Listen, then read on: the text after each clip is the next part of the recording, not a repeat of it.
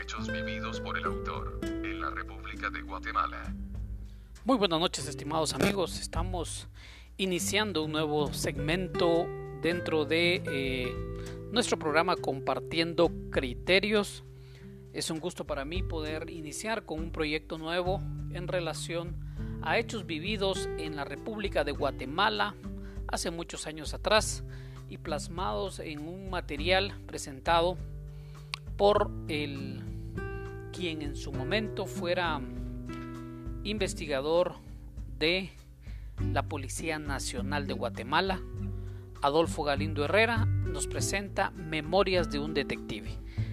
Y pues empezamos el, cúmulo de eh, vivencias y de casos que se llevaron a cabo eh, durante eh, los años de 1980 y pues es importante mencionar de que existen pues situaciones que sucedieron hace mucho tiempo y que pues quedaron eh, quizás en el paso del tiempo dentro de una cápsula o una urna de la historia y que ahora pues eh, a través de los podcasts quiero trasladarles a ustedes parte de ese material eh, que son casos reales que sucedieron en la ciudad capital de Guatemala y que pues voy a tener a bien poder eh, comentarlos en diferentes segmentos.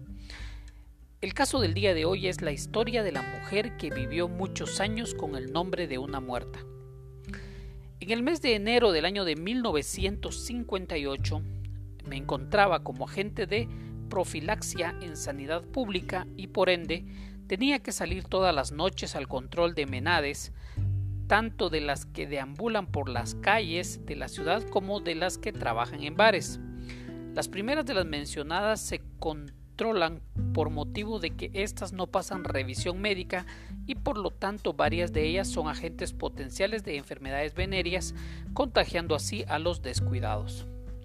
A las segundas para revisarles sus papeles de visita, ver si cumplen con el reglamento de sanidad y sobre todo controlar a las extranjeras que por lo regular entran al país con pasaporte de turista, documentos falsos y por extravíos y quienes se dedican al antioquismo comercio sexual o al legendario robo, lo cual es penado según los reglamentos de el de migración y el otro penado en los tribunales criminales. Por lo mismo, hoy me permito relatarles el caso de la Menade, quien en esta capital se hacía pasar por Ana de Jesús Ortiz Barrios, siendo su verdadero nombre el de Silvia Caballeros Valladares, de nacionalidad salvadoreña.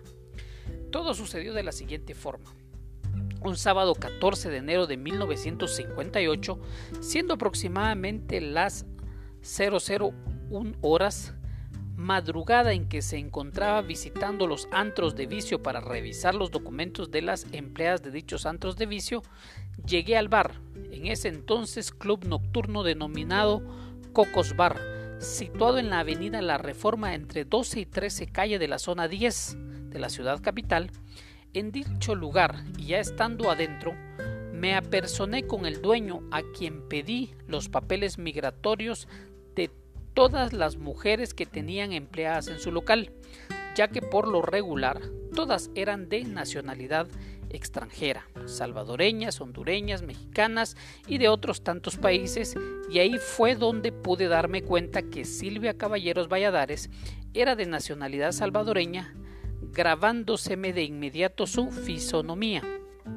No obstante que fue un lapso corto que la tuve ante mi vista, no está de más indicar que esta mujer era de una belleza extraordinaria, de cuerpo bien proporcionado, labios sensuales, ojos llamativos, a lo que, si la misma diosa Afrodita lo hubiera visto, se habría encelado ante tanta belleza, ya que su cuerpo era como el de una escultura griega. Dos años después, supe que esta dama había entrado nuevamente al país, pero ya usando un nombre supuesto, y debido a mi observación de dos años antes, tuve a la mujer ante mi presencia, no más allá de unos tres minutos, y de esta manera logré desenmascararla. Ya en el año 60 estaba yo trabajando como agente de investigaciones de la Policía Nacional cuando se tuvo conocimiento en dicho cuerpo que en forma alarmante se estaba introduciendo a la República de Guatemala mujeres y hombres de diferentes nacionalidades y la mayoría con pésimos antecedentes, quienes en vez de procurarse un trabajo honesto se dedicaban a perjudicar bienes ajenos. A todos los agentes del cuerpo se les previno en el sentido de que actuaran con rigor contra esta clase de indeseables que deambulaban por la ciudad. Un día jueves del mes de marzo, día 9 del año 60, 1960, siendo las 17 horas, pasé por la 13 Avenida y 17 Calle de la zona 1 de la ciudad capital, lugares donde existieron varias casas de tolerancia siendo esta zona más conocida como zona roja.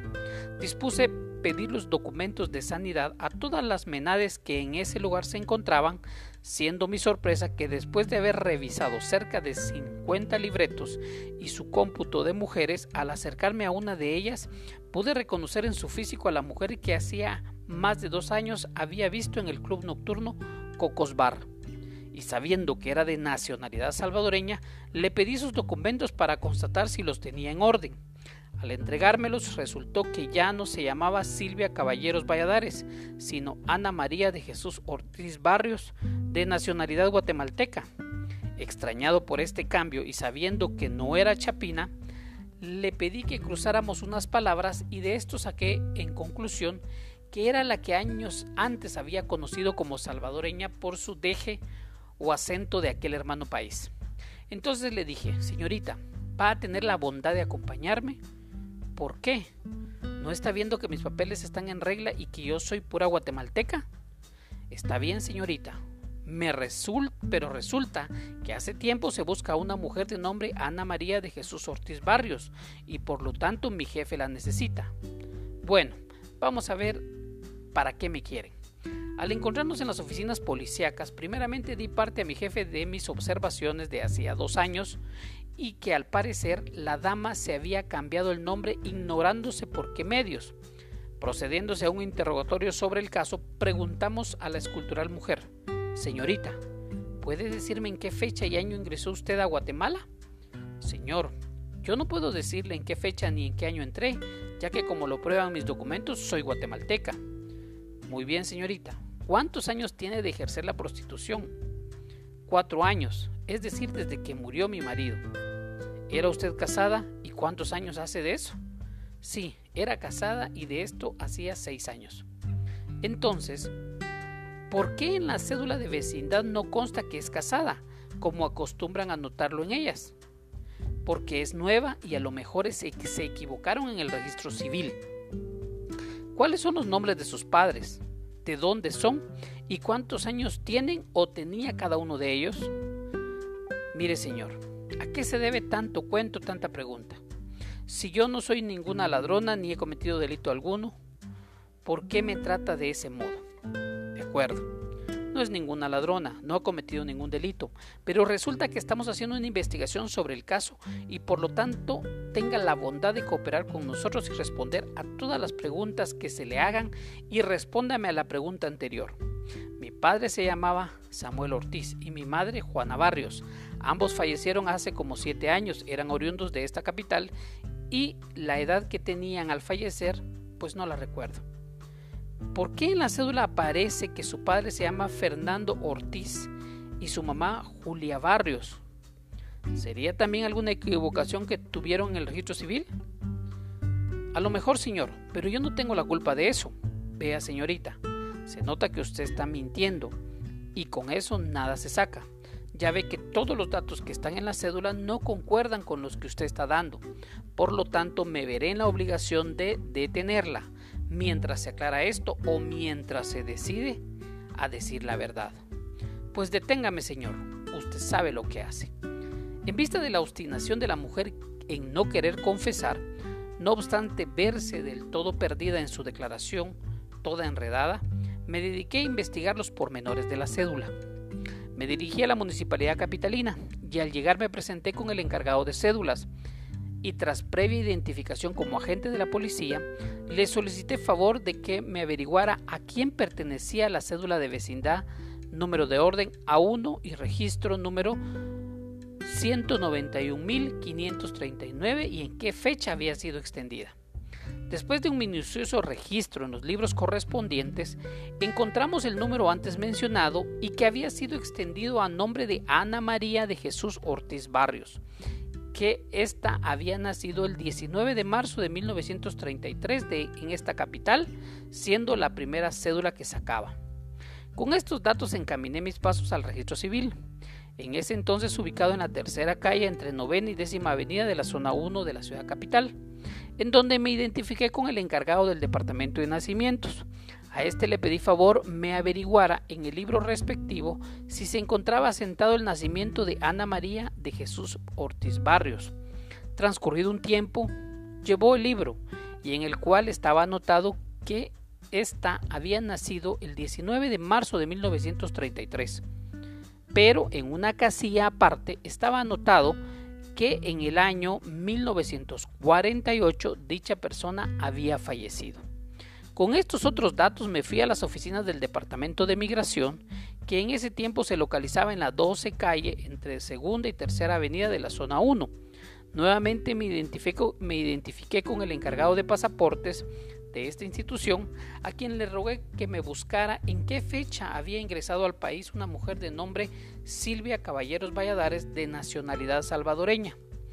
Accedió gustosamente a lo solicitado, encontrándome con las tarjetas respectivas y en las cuales estaba escrito que la susodicha había ingresado al país el día 8 de enero de 1958 con pasaporte de turista y que a la fecha no se había no se sabía si había abandonado el territorio guatemalteco debido a la negligencia de los policías de esa institución. Comparé la foto de la cédula con la foto de archivo de migración y resultó que coincidían con la misma persona. Con las investigaciones que llevé a cabo, procedí nuevamente a interrogar a la suplantadora de Ana María de Jesús Ortiz Barrios. Señorita, tengo en mis manos las pruebas fehacientes de que usted no es de nacionalidad guatemalteca, ya que usted entró a este país el día 8 de enero de 1958 con pasaporte de turista y la cédula que usted porta pertenece a una persona que hace 15 años falleció. Por lo tanto, le ruego que no se obstine a estar mintiendo, ya que se ha descubierto su doble personalidad que desde hace un año y medio viene llevando viene llevando en esta capital, burlando así a la policía de sanidad, a la de migración, al departamento judicial y demás autoridades del ramo existentes. ¿O es mentira lo que le estoy diciendo? Viendo dicha mujer que no tenía ningún caso seguir fingiendo, optó por confesar el caso de su doble personalidad. Se nota, señor policía, que usted se, se, dedica a hacerle daño a las personas, ya que nunca he hecho nada en Guatemala que sea malo, de lo que pueda avergonzarme. Y eso de que burlo a, los a las policías no es cosa mía. Yo no tengo la culpa de que no se hayan fijado que soy extranjera. Está bien, señorita. Usted no tiene culpa de que nosotros no nos hayamos dado cuenta. Pero ahora lo que deseo saber es cómo y en qué forma obtuvo la cédula y de qué forma obtuvo la cédula de qué forma obtuvo qué forma obtuvo la cédula y de qué persona y qué persona fue la que se la proporcionó induciéndola a cometer este delito de uso público de nombre supuesto. Bueno, les voy a contar todo. Resulta que llegué a pedirle un cuarto a la señora Francisca Ortiz, dueña de un prostíbulo en la tercera 13 Avenida y 17 Calle de la Zona 1, para ejercer mi oficio, pero al decirle que era salvadoreña, esta me dijo que la policía frecuentaba mucho esos lugares y que a las extranjeras las molestaban demasiado, pero que si yo quería burlar a la policía y no ser molestada, ella tenía una fe de edad, partida de nacimiento, de una su sobrina que hacía 15 años había fallecido y que con eso yo podía sacar mi cédula guatemalteca con el nombre de la sobrina. Viendo una forma fácil de quedarme en Guatemala y de que la policía no me molestara mucho, opté por aceptar el, ofrecimiento por lo que le pregunté a la señora cuánto me costaría ese favor, a lo que me contestó que únicamente tenía que darle 100 quetzales a ella y 100 quetzales a un licenciado infieri para hacer los trámites, por lo que a los 8 días ya tenían en mis manos la cédula correspondiente y con mi fotografía en ella. Además, dicha señora me dijo que para que las demás me respetaran, la llamara tía, y por lo cual, con el correr del tiempo, me fui acostumbrando a decirle tía Paca.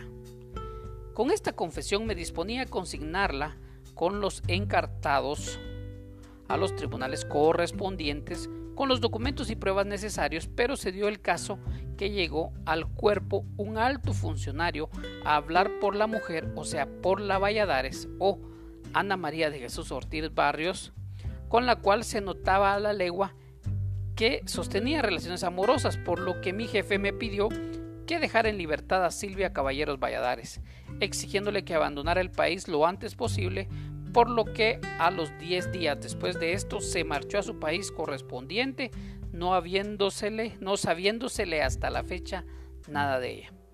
Queda sentado en este relato policíaco la forma en que varias personas extranjeras obtienen en forma fraudulenta documentos falsos o de personas fallecidas y que posiblemente en su país de origen son maleantes, de la noche a la mañana resultan como auténticos guatemaltecos.